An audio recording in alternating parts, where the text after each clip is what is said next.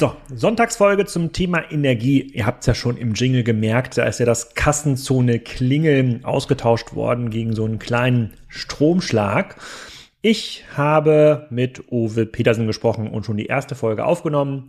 Wir kümmern uns um das Thema Strompreise und versuchen zu beantworten, ob die Strompreise langfristig wirklich so hoch sind, wie sie immer wieder bei Twitter diskutiert werden oder ob das gerade Ausnahmeeffekte sind, die nur kurz- bis mittelfristig auf die Strompreise wirken dürften und was Frankreich damit zu tun hat, was die Übergewinnsteuer damit zu tun hat und wohin da die Reise wohl geht. Ich teile noch relativ viele Quellen in den Show Notes. Klickt gerne mal rein, lest euch das selber durch und vor allem gebt mir gerne mal Feedback auf den Podcast. Das würde total helfen. Ich habe hier schon ein paar Folgen geplant, habe neben Owe auch noch den einen oder anderen Gast im Zulauf, also mal jemand, der ein Stromnetz baut, jemand, der vielleicht Öle aus dem Boden holt, um ja ganz neutral, politisch ungefärbt und komplett ähm, sozusagen von der Seitenlinie aus beobachtend mal herauszufinden, wie funktioniert denn eigentlich dieser Markt, wer hat welche Interessen und was passiert da? Muss ich jetzt wirklich jede Solaranlagen aufs Dach bauen? Oder können sich das auch viele sparen, die gar nicht die Möglichkeit haben, den Strom selber zu verbrauchen in Form eines solarbetriebenen Autos, wollte ich schon sagen, eines batteriebetriebenen Autos oder von einem beheizten Pool oder irgendwelchen ähnlichen großen Verbrauchern. Also in diesem Sinne erstmal viel Spaß mit Uwe. Mir hat's gefallen, ich habe schon eine ganze Menge gelernt, ich bleibe auf jeden Fall dabei, freue mich aber über, über eure Guidance in den Kommentaren bei Discord oder bei Twitter. Uwe, willkommen zum Energieupdate. Äh, wir machen ein Experiment aufgrund des extrem erfolgreichen ersten Podcasts, den wir aufgenommen haben und äh, der ja sehr hitzigen Diskussion rund um Energiepreise, Gaspreise und viele, vieles mehr, möchten wir den Markt ein bisschen educaten und uns einmal die Woche darüber unterhalten, äh, wie entstehen Energiepreise, wie funktionieren Energienetze, macht Wasserstoffimport aus Kanada Sinn. Immer eine Frage, geht also gar nicht über dein Unternehmen ähm, heute und vielleicht sind da in Zukunft auch noch ein paar ähm, andere Gäste ähm, vor Ort. So, wie war denn erstmal das Feedback auf den ersten Podcast, den wir aufgenommen haben, vor erst acht Wochen, glaube ich? Ja, ich habe schon äh, viel Feedback bekommen, gerade über LinkedIn kamen einige positive Rückmeldungen. Ähm, ja, die Diskussion, glaube ich, ist, äh, ist aktuell, äh, äh, aktueller denn je und äh, die Themen, die wir da besprochen haben, die gingen ja auch schon ziemlich stark in erster Linie um das Thema äh, Energiemarkt und ähm, da glaube ich, dass das tangiert aktuell jeden und deswegen glaube ich, haben wir da vielleicht ein bisschen Licht ins Dunkle gebracht, was die Regulatorik äh, und was die aktuellen politischen Probleme und Herausforderungen auch angehen. Deswegen, mhm. ähm, also das Feedback war gut. Und wie ist es denn in den letzten acht Wochen hat sich das Ganze nochmal verschärft in der öffentlichen Diskussion? Äh, äh, da werden bei Twitter sekündlich irgendwelche Strom äh, Börsenindizes äh, gepostet mit äh, 1000 Euro Einkaufspreis pro Megawattstunde. Leute haben schon Angst, dass sie irgendwie drei Euro pro Kilowattstunde am Ende zahlen. Sind da viele graue Haare gewachsen oder denkst du so, ach, eigentlich ganz gut, weil äh, ich bin ja Stromproduzent? Ja, also es hat, es hat natürlich zwei Seiten. Die Preise, wie sie aktuell sind, ähm, das ist, glaube ich, auch wichtig, mal so ein bisschen zu erklären, wo überhaupt die Preissteigerungen herkommen. Ähm, die aktuellen, äh, ich sag mal, Erzeugungsanlagen, die am Netz sind, die verdienen natürlich alle mit mehr Geld als geplant. Das ist für viele schön. Ich sag mal, gerade so im Biogasbereich freut es natürlich diejenigen auch wirklich mal ein bisschen Geld zu verdienen. Die Windkraftanlagenbetreiber und Solaranlagenbetreiber haben natürlich mit deutlich weniger gerechnet, als sie damals die Anlage gebaut haben. Nun gibt's deutlich mehr.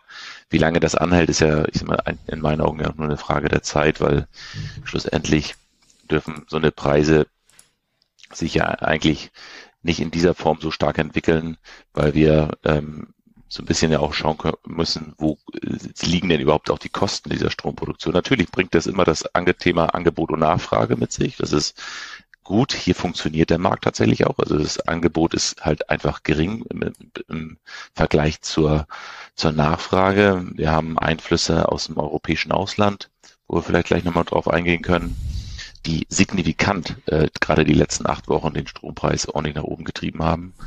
Und ähm, ich denke, Deutschland ist da gar nicht so schlecht aufgestellt. Wir haben einiges an erneuerbaren Energien. Wenn wir nicht ganz so viel verkaufen würden äh, ins Ausland, dann würden wir auch nicht so eine hohen Strompreise haben.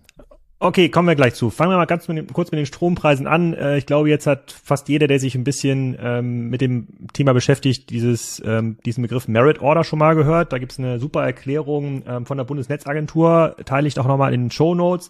Es gab auch einen guten Artikel in der äh, Tagesschau darüber und ich glaube, daher kommt auch viel Miss, äh, Missverständnis, ähm, weil der ist übertitelt mit dem Preis des teuersten Kraftwerks müssen alle zahlen. Damit man, ich glaube, das ist so gemeint, dass damit man Blackout verhindert, muss immer genug produziert werden. So und äh, die Einkäufer des Stroms fragen alle Kraftwerke ab, Solaranlagenbetreiber, Atomkraftwerke und die sagen, ich bin bereit für den Preis X zu produzieren oder ich kann für den Preis X produzieren. Äh, willst du das abnehmen?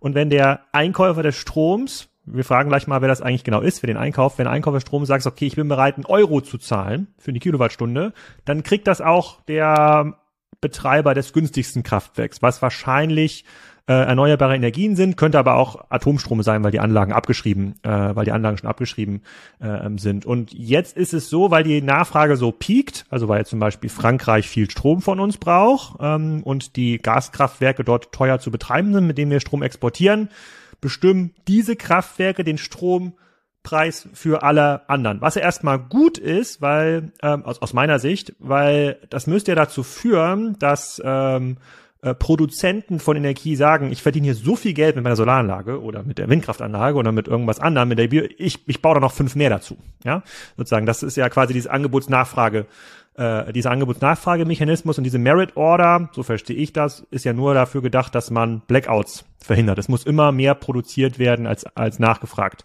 äh, wird. Habe ich das ungefähr richtig beschrieben oder sind da auch schon ein paar naive Denkfehler drin? Ich sehe mal so, das ist, das ist vielleicht die Erklärung, die das am besten verständlich macht. Aber äh, dazu muss man sagen, dass die Blackouts nicht unbedingt dadurch verhindert werden, sondern die Blackouts werden dadurch verhindert, dass wir eben äh, bei uns Kraftwerke im Netz vorhalten, die genau diese Ausgleichsenergie äh, zur Verfügung stehen, wenn Angebot und Nachfrage mal nicht zusammenpassen. Ähm, mhm. Aber grundsätzlich sorgt es eben dafür, dass ich immer ein gutes Angebot am Markt habe und dass man sozusagen nicht als Anlagenbetreiber oder als Stromanbieter äh, in die äh, ich mal, in die missliche Lage versetzt wird, oh, jetzt habe ich zu früh verkauft, ähm, äh, hätte ich bloß gewartet, dann hätte ich einen höheren Preis bekommen. Äh, das würde eben tatsächlich dazu führen, dass dann aufgrund von Spekulationen vielleicht mal die Mengen nicht angeboten werden am Markt, die eigentlich benötigt werden. Das ist schon richtig. Äh, grundsätzlich muss man sagen, dass unsere Blackout-Steuerung äh, über, über, über unsere Ausgleichsenergie von den äh, Übertragungsnetzbetreibern gemanagt wird wohinter dann wieder einige Kraftwerke stehen, die dafür vorgehalten werden, um tatsächlich die Lücke zu schließen. Und die werden dafür auch bezahlt permanent? Die werden dafür bezahlt, dass sie bereitstehen. Es gibt eine Bereitstellung äh, dieser, dieser Kapazität, eine Bereitstellungsprämie dieser Kapazität und dann, wenn sie den einspeisen, bekommen sie im, im Endeffekt dann auch den Spotpreis als Ausgleichspreis. Okay, und du hast gerade gesagt, die äh, Kraftwerksbetreiber, auch Solar- und Windkraftanlagenbetreiber können von diesem Preis profitieren. Also es ist jetzt nicht irgendein Zwischenhändler, der dazwischen äh, gesteuert ist, der diesen, sag mal, du betreibst eine Windkraftanlage, ich kaufe dir den Strom für die Windkraftanlage für die nächsten zehn Jahre für zehn Cent ab. Jetzt habe ich die glückliche Fügung, dass ich den jetzt weiterverkaufen kann, teuer. Ist das, äh, kann quasi jeder Anlagenbetreiber direkt an diesem Börsenkurs partizipieren? Ähm, er partizipiert tatsächlich direkt daran. Es liegen der Händler dazwischen, aber diese, das sind die sogenannten Direktvermarkter. Ähm, wir haben eine Direktvermarktungspflicht für unsere erneuerbaren Energien, ähm, mittlerweile glaube ich jetzt seit sechs oder sieben Jahren, ähm, dass wir unseren Strom eben direkt äh, auch an der Börse handeln müssen. Und ähm, diese sind im Endeffekt Service-Dienstleister, die verdienen natürlich jetzt auch ein bisschen mehr als sonst, muss man auch sagen, äh, weil natürlich äh, das Volumen, was sie handeln, der finanziell, also der Umsatz, den sie da um, äh, äh, finanziell umsetzen, deutlich höher ist. Ähm, aber diese ähm, sind eben nicht die diejenigen, die dann, ich sag mal, äh, da groß groß äh, Gewinne einstecken, sondern tatsächlich eine Handelsmarge haben ähm, und der Gewinn tatsächlich äh, im größ zum größten Teil auch den Anlagenbetreiber äh, zur Verfügung steht. Das ist was Gutes, finde ich auch, äh, dass da jetzt nicht irgendwelche anderen Handelsebenen noch eingeführt sind. So muss man sich das vorstellen. Die PV-Anlage oder Windkraftanlage vermarktet an den Direktvermarkter äh, oder über den Direktvermarkter an die Börse äh, an den Strommarkt ähm, und dann wiederum gibt es dort ähm, Lieferanten, die aus sich an diesem Strommarkt wiederum bedienen, die dann Endkunden bedienen, Verbraucher bedienen.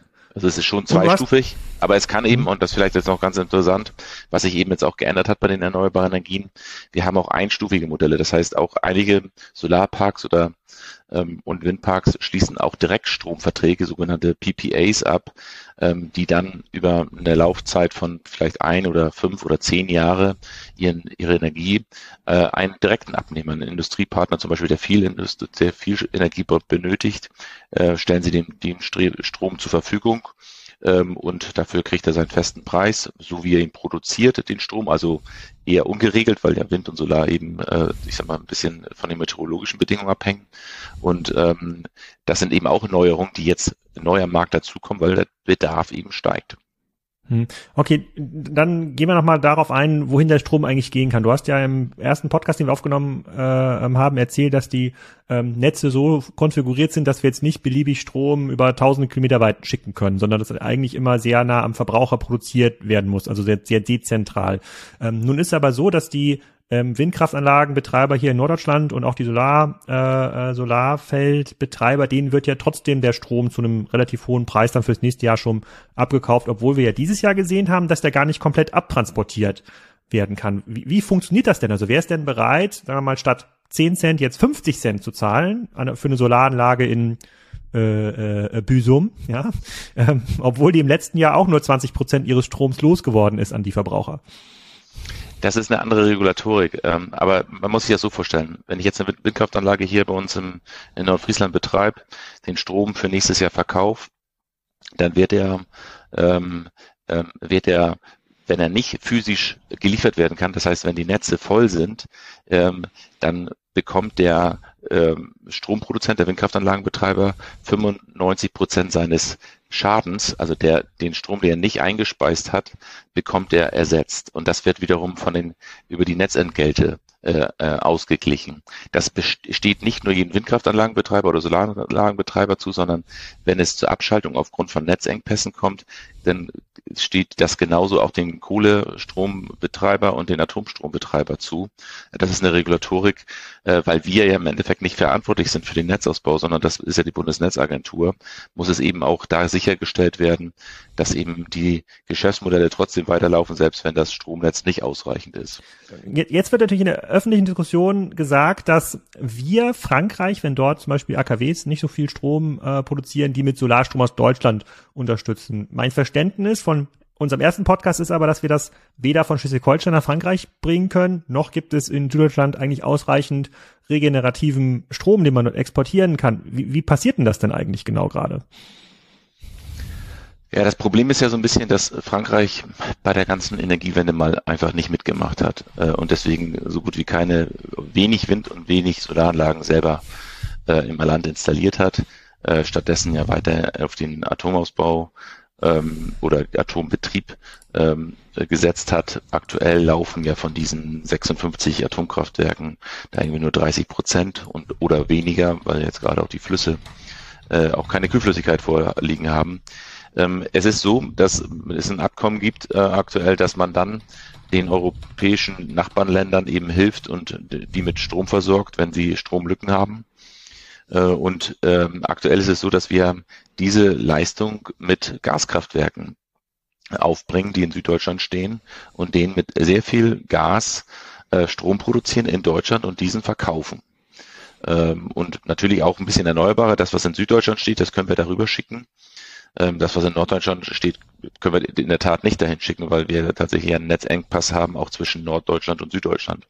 Aber im Moment laufen viele Gaskraftwerke auf Hochtouren so viel wie noch nie. Wir exportieren auch so viel Strom wie noch nie, eben nach Frankreich aufgrund äh, der äh, Gegebenheiten mit der Stromversorgung in Frankreich. Ja. Das heißt, würden wir das nicht machen, würden wir jetzt Frankreich nicht mit teurem Gas unterstützen, dann würden sowohl unsere Strompreise geringer sein, weil in dieser Merit Order diese teuren Gaspreiskraftwerke nicht eingepreist werden und Gaspreise würden auch noch sinken, korrekt? Richtig. Wir werden, wir hätten mehr Gas, wir hätten ähm, mehr Kapazitäten am, am Strommarkt, genau, die Merit Order fällt da eben auch wieder mit rein. Ähm, man muss überlegen, diese Woche oder letzte Woche waren in Frankreich auch Strompreise über ein Euro äh, pro Kilowattstunde, also 100 Cent.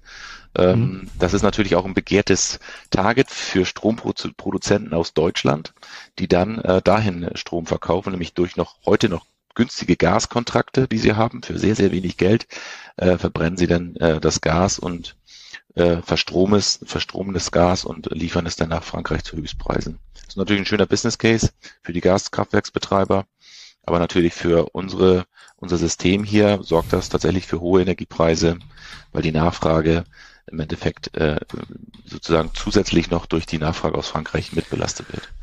Okay, dann kommen wir mal zur Gerätchenfrage. Bedeutet das denn für mich als Privatkonsument, dass ich dann im nächsten Jahr tatsächlich mit ähm, hohen Arbeitspreisen für Strom rechnen muss? Ich habe hier mal meine Stromrechnung für unsere Wärmepumpe vom letzten Jahr rausgesucht und da haben wir einen recht günstigen Tarif. Ich glaube 25 Cent haben wir da nur für die Wärmepumpe pro ähm, äh, pro Kilowattstunde im Schnitt übers Jahr. Und wenn man die, wenn man diesen Preis auseinanderklamüsert, das ist hier in der Rechnung auch ähm, angegeben, da sind von den 25 Cent sind nur fünf Cent Arbeitspreis und dann kommt noch irgendwie Stromsteuer, EGG-Abgabe 6 Cent, Netzentgelte 3 Cent, ähm, Offshore-Umlage 0,4 Cent. So, wenn ich jetzt höre, oh, oh, oh, da kauft, verkauft jemand an der Börse oder kauft auch jemand an der Börse für ein Euro pro Kilowatt Strom, dann setze ich ja virtuell meine Rechnung diesen einen Euro schon da oben ein, hoffe, dass die anderen Preise da jetzt nicht alle äh, in, in, gleicher Form äh, in gleicher Form nachziehen. Dann wird's ja erheblich teurer. Dann rede ich ja vom fünffachen Heizpreis her äh, bei mir. Ist meine Angst gerechtfertigt? Also dass es das Fünffache wird, das glaube ich nicht. Ähm, also jetzt in der, in der Summe, deswegen jetzt nicht auf 27 oder 25 Cent wird es jetzt, glaube ich, nicht äh, zu 1,20 Euro werden, aber wir werden uns schon darauf einstellen, dass die Arbeitspreise deutlich hochgehen. Also sprich der Basisstrompreis, der Einkaufsschalt, mhm. der Beschaffungspreis. Die EEG-Umlage ist ja weggefallen äh, jetzt zum Sommer hin. Das heißt, diese 6 Cent oder jetzt in, der, in den, in den mhm. letzten Monaten waren es ja auch nur 3,7 Cent, meine ich. Äh, die fallen eh weg. Ähm, aber die, die, die Beschaffungskosten, die liegen aktuell, wenn man heute einen Stromvertrag neu abschließt und neu Strom am Markt beschafft, ist man weit über 50 Cent nur für die Beschaffung. Dann würdest du so bei 75 Cent liegen, also beim Dreifachen ungefähr oder vielleicht mhm. sogar Vierfachen.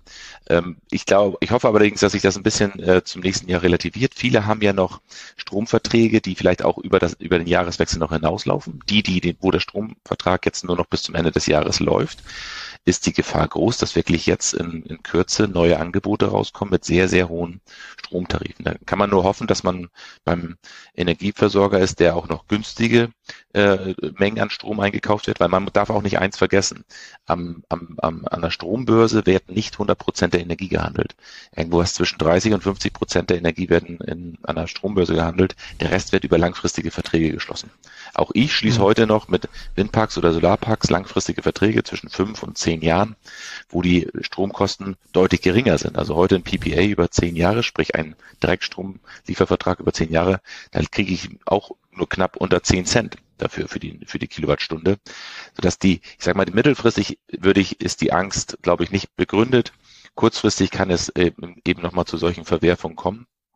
Aber ich bin ganz beruhigt, weil die Herstellkosten von Strom, die sind ja nicht so hoch. Was wir jetzt bloß machen müssen, ist viel erneuerbare Energien weiter ausbauen, damit wir unsere Stromversorgung mhm. wirklich auch auf diese Beine stellen können. Ähm, aber dass die Energie nochmal wieder so günstig wird, wie wir sie in der Vergangenheit hatten, äh, wage ich auch zu bezweifeln, weil die neue Benchmark ist nicht mehr Erdgas aus Russland, sondern LNG aus äh, ähm, Algerien oder Kanada. Ähm, und da liegen wir dann eher so im Vergleich, früher war Erdgas aus Russland irgendwo eineinhalb bis zwei Cent und LNG wird heute, glaube ich, eher sowas zwischen, ich sag mal, 12 und 15 Cent, äh, vielleicht auch mal 20 Cent aktuell gehandelt. Also das ist die neue Benchmark, aber dass wir diese ein Euro, das sind natürlich jetzt auch so Spekulationsgewinne, die man da auch mit einfährt, äh, äh, bekommen kann. Ich glaube, dass es die Angst ist unbegründet aber lang, aber mittelfristiger Arbeitspreis äh, 10 Cent bedeutet ja, du kannst Anlagen bauen und glaubst auch langfristig Anlagen zu bauen, wenn bei denen, wenn du dort äh, 10 Cent pro erzeugte Kilowattstunde bekommst, ähm, auch Geld mitverdienen kannst. Ja, also das mittlerweile muss man ja sagen, es ziehen ja auch alle Preise an, Modulpreise, also PV-Modulpreise, Windkraftanlagenpreise, Stahlpreise ziehen an. Wir werden auch ein bisschen mehr brauchen äh, für die Herstellung von Wind- oder Solarstrom, mhm. ähm, aber 10 Cent ist aktuell ein guter Preis, vielleicht sind es nachher 12 Cent, aber es sind eben keine 60 Cent, wie es aktuell teilweise am Markt gehandelt wird. Mhm. Gestern hatte ich eine Preisphase oder vorgestern eine Preisphase von über eine Stunde für 90 Cent an, an der Börse. Ähm, die, die Preise brauchen wir definitiv nicht, ähm, aber jetzt nimmt man sie natürlich mit. Okay, aber dann äh, nochmal zurück zu dieser Frage des regionalen, des regionalen Strompreises. Äh, beim letzten Mal hatten wir rausgearbeitet, den gibt's nicht so richtig. Aber ich hätte ja trotzdem die Hoffnung, dass mein Versorger, äh, sozusagen, ich habe hier so einen bauernhöflichen äh, Versorger, Maschinenringe, dass der in der Lage ist, sozusagen für die Bauernhöfe, die er irgendwie betreibt, natürlich auch bei den norddeutschen Windkraft- und Solar, äh, äh Solaranlagenbetreibern Strom, so wie du es gerade beschrieben hast, dann für 10 Cent langfristig einzukaufen und das dann an die Abnehmer weiter äh, zu verkaufen. Was ich, worauf ich dann hoffe, dass das ja dazu führt, dass ich einen, einen, einen Preis habe, der sich an den, an die Grenzkosten der regenerativen Energien anlehnt. Versus ein bayerischer Kunde, sozusagen, der halt nicht so gerne Windkraftanlage sieht, äh, einen wahrscheinlich höheren Preis bezahlen muss. Kann das passieren, wenn ich so einen regionalen ja. Versorger habe? Das kann passieren. Ähm, wir bieten sowas auch an. Ähm, aktuell gerade für Windparks, die in die Direktvermarktung gehen, bieten wir auch an, dass man den, den Anwohnern vor Ort eben auch einen regional günstigeren Tarif äh, anbietet. Hm. Aus der Strommenge, die auch aus den Windkraftanlagen kommt damit man auch tatsächlich zeigt, dass die erneuerbaren Energien auch einen Vorteil haben. Und das ist jetzt auch wichtig, auch aus unserer Branche raus, dass wir zeigen, ähm, wir, wir sind auch bereit, äh, ich sag mal, ein bisschen auf die hohen Margen auch zu verzichten. Natürlich stehen wir im Wettbewerb aktuell mit den Fossilen, äh, äh, muss man ja auch sagen. Aber wir haben auf der anderen Seite ja auch alle einen Auftrag, dass wir auch eine gewisse Versorgungssicherheit äh, äh, auch gewährleisten. Und da muss man eben auch sehen, dass man da ein gesundes Mittelmaß äh, schlussendlich findet. Aber es ist möglich. Mhm. Das, was du gesagt hast, ist es möglich. Äh, gibt ein paar Anbieter, die das schon machen. Wir machen es auch. Okay, also Poolsheizen im Winter in Schleswig-Holstein eher möglich als in Baden-Württemberg demnächst. Ähm, dann, dann noch eine letzte Frage, äh, bevor wir jetzt schon zum Schluss kommen müssen. Ähm, ich, ich höre immer wieder oder auch lese immer wieder, dass viele Solaranlagen, die in letzten halben Jahr gebaut äh, wurden, noch nicht am Netz sind, weil da irgendwelche bürokratischen Sachen noch ähm, fehlen. In einer Phase, in der es Stromknappheit ähm, gibt. Äh, stimmt das denn? Also sind hier mehrere, Gigawatt Solaranlagen, die da an den Autobahnen stehen, noch nicht am Netz oder ist das nur so eine Internetmeer? Ähm, also es gibt tatsächlich einige Windparks, äh, Solarparks, aber auch Windparks, die gebaut sind und tatsächlich Probleme haben mit den mit den Netzanschlüssen. Manchmal liegt es an den an den an gewissen Komponenten, die nicht geliefert werden, aber manchmal geht ist es ist es tatsächlich auch reine Regulatorik, die uns am Weg steht. Viel erschreckender ist aktuell eigentlich, dass im Bereich der Genehmigung von Windkraftanlagen und Solaranlagen überhaupt gar kein Gas gegeben wird, äh, dass dort nicht irgendwelche Beschleunigungsgesetze jetzt auch verabschiedet werden, die diesen gesamten Genehmigungen Genehmigungs, ähm, äh, die gesamte Genehmigungsprozedur einfach mal beschleunigen, weil da müssen wir ja hin. Und das ist auch für aus meiner Sicht sehr, sehr traurig, dass man sich aktuell ich, gerade ich weiß es hier aus Schleswig-Holstein, die Ministerien sich in erster Linie damit beschäftigen, äh, das LNG-Terminal in Brunsbüttel genehmigen zu lassen und tatsächlich Arbeitskräfte auch abgezogen werden, die sonst eigentlich an, an Windparkgenehmigungen eben auch arbeiten. Das finden wir natürlich alles andere als schön äh, und mhm. da muss auch mal gegengesteuert werden. Das heißt, man baut heute viel mehr darauf, sich an den alten Energiequellen, ich sag mal, äh, diese zu sichern, aber man baut gar nicht an die langfristige oder mittelfristige Lösung, die neuen äh, Energieformen eben auch aufzubauen. Und das ist auch in meinen Augen total das falsche Signal und sollte auch dringend geändert werden. Also es ist wirklich katastrophal, dass eben in diesem Bereich der Genehmigung für Windkraftanlagen nichts getan wird, aber ein LNG-Terminal kann ich in einem halben Jahr bauen. Äh, mhm. Und da wird alle, da werden alle Regeln über Bord geschmissen. Also, ich nehme mal mit, wir sind bei weitem noch nicht sozusagen bei diesem rationalen Handeln, was wir eigentlich benötigen in so einer sehr, sehr kritischen Phase. Und wir haben ja auch in dem ersten Podcast, den ich mit dir aufgenommen habe, gelernt, es ging ja schon eigentlich viel, viel, viel, viel mehr, wenn man es richtig macht und wenn man es auch richtig, ähm, richtig incentiviert. Die Strompreisspitzen, die wir gerade sehen, das ist eher ein Spekulationseffekt. wir werden höhere Strompreise in den nächsten Jahren bekommen, aber wir reden nicht von irgendwie 100, 200, 300 äh, ähm, Prozent ähm, höheren Strompreisen, sondern wahrscheinlich so ähm, 10 bis 50 Prozent, je nach Region. Region. Möglicherweise wird es in Schleswig-Holstein billiger, den Pool zu heizen, als in, als in Bayern. Und es gibt auch nicht zu wenig Strom und sollte Frankreich sein AKW-Problem in den Griff bekommen, die werden ja auch sich überlegen, wie sie das irgendwie lösen können, dann wird wahrscheinlich auch der Export von Gas, ähm, von äh, von mit Gas erzeugtem Strom nachlassen, äh, was dann auch zu deutlich niedrigeren äh, Peakpreisen an den Börsen führt. Da habe ich schon mal eine ganze Menge gelernt. In der nächsten Folge wollen wir das ja ein Experiment hier, was wir, was wir machen. Wir warten natürlich auch auf das Community-Feedback. In der nächsten Folge wollen wir über die äh, sensationelle Idee reden, äh, Wasserstoff aus Kanada zu importieren. Ob das jetzt klug ist, nicht so klug oder äh, erstmal eine Zwischenlösung, äh, da hast du ja auch ein bisschen Ahnung. Da haben wir auch im ersten Podcast kurz drüber geredet, müssen wir, glaube ich, ein bisschen besser ähm, erklären. Äh, freue mich auf das Community-Feedback und schon auf das nächste Gespräch mit dir in ein paar Tagen. Danke, Uwe. Ich freue mich auch. Danke. Das war's. Kommentare sind erwünscht. Nächste Woche Donnerstag geht's ganz normal weiter mit Kilian von Refurbed, einer spannenden Kategorie, die nicht neu ist, die auch nicht gebraucht ist, sondern refurbished, also general überholt. Und dann kümmere ich mich nächstes Wochenende wieder mit Owe um die Fragestellung, wie das wohl ist mit dem Wasserstoff aus Kanada. Macht das irgendwie Sinn? Macht das keinen Sinn? Müssen wir das äh, beschleunigen? Sollten wir das stoppen? Und versuchen da mal so ein bisschen hinter die Kulissen zu schauen. In diesem Sinne, ciao.